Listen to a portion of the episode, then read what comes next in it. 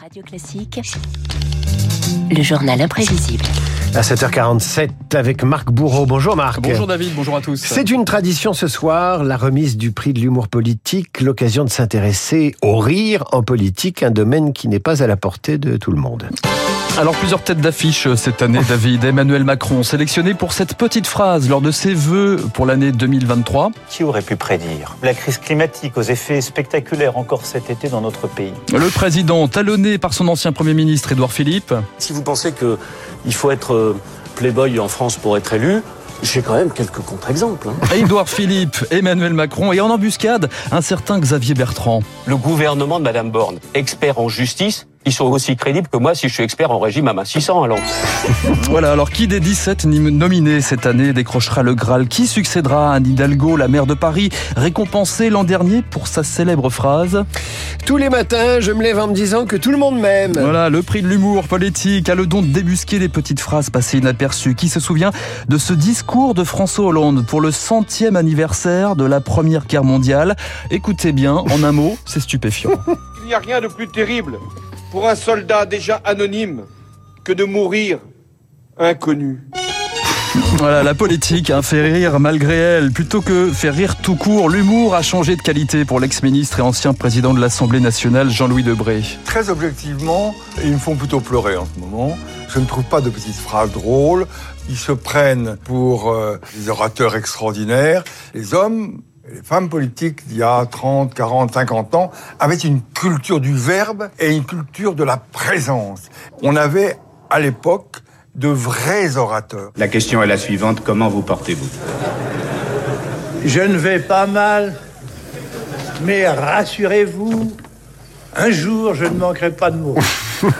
Voilà, célèbre, célèbre hein, cette phrase, hein, une vieille tradition, hein, cet humour. Pour désamorcer ici une question difficile, arme redoutable aussi pour tacler ses adversaires, de Jacques Chirac à Valéry Giscard d'Estaing. Je suis très loin, malheureusement, euh, d'avoir les mêmes facilités intellectuelles que le président de la République. Et c'est d'ailleurs pour ça qu'il est à l'Élysée, probablement. Vous gérez le ministère de la Parole, ceci depuis 1965. Moi, j'ai géré la France. Ah bah tu ne verras plus.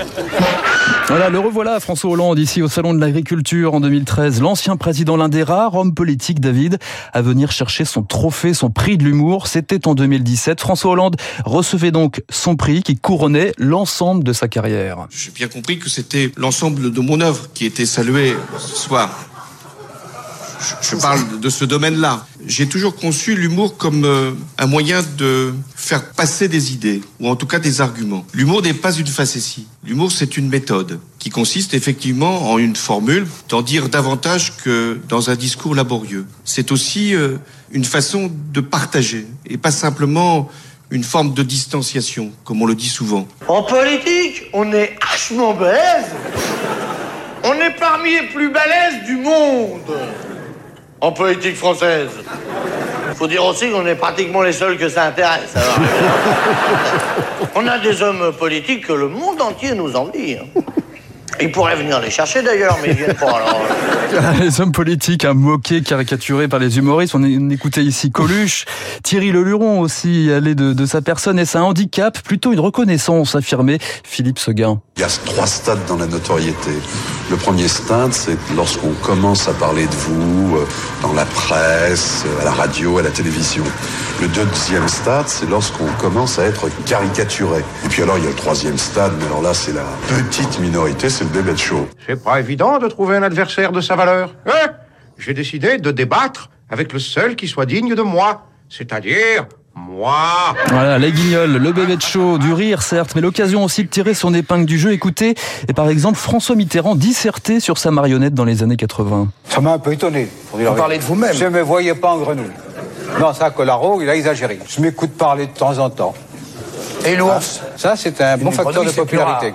Mais grenouille, c'est plus rare, sauf quand elle se transforme en prince. Une absence totale d'humour rend la vie impossible, écrivait Colette. Rend-elle la politique impossible également? Voilà une question.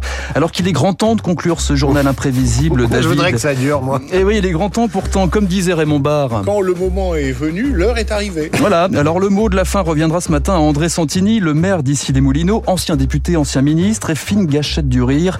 André Santini qui dressait un tableau plutôt sombre euh, des traits d'esprit dans la politique d'aujourd'hui. Aujourd'hui, l'origine des politiques, euh, et l'ENA en particulier, est un grand lieu de clonage, parce qu'on n'a pas attendu Dolly pour euh, faire ce genre de choses, forme les gens au conformisme. Les députés, les parlementaires de la Troisième République étaient des avocats, étaient des médecins, des professeurs. Ils avaient l'habitude des débats, des prétoires, des amphithéâtres.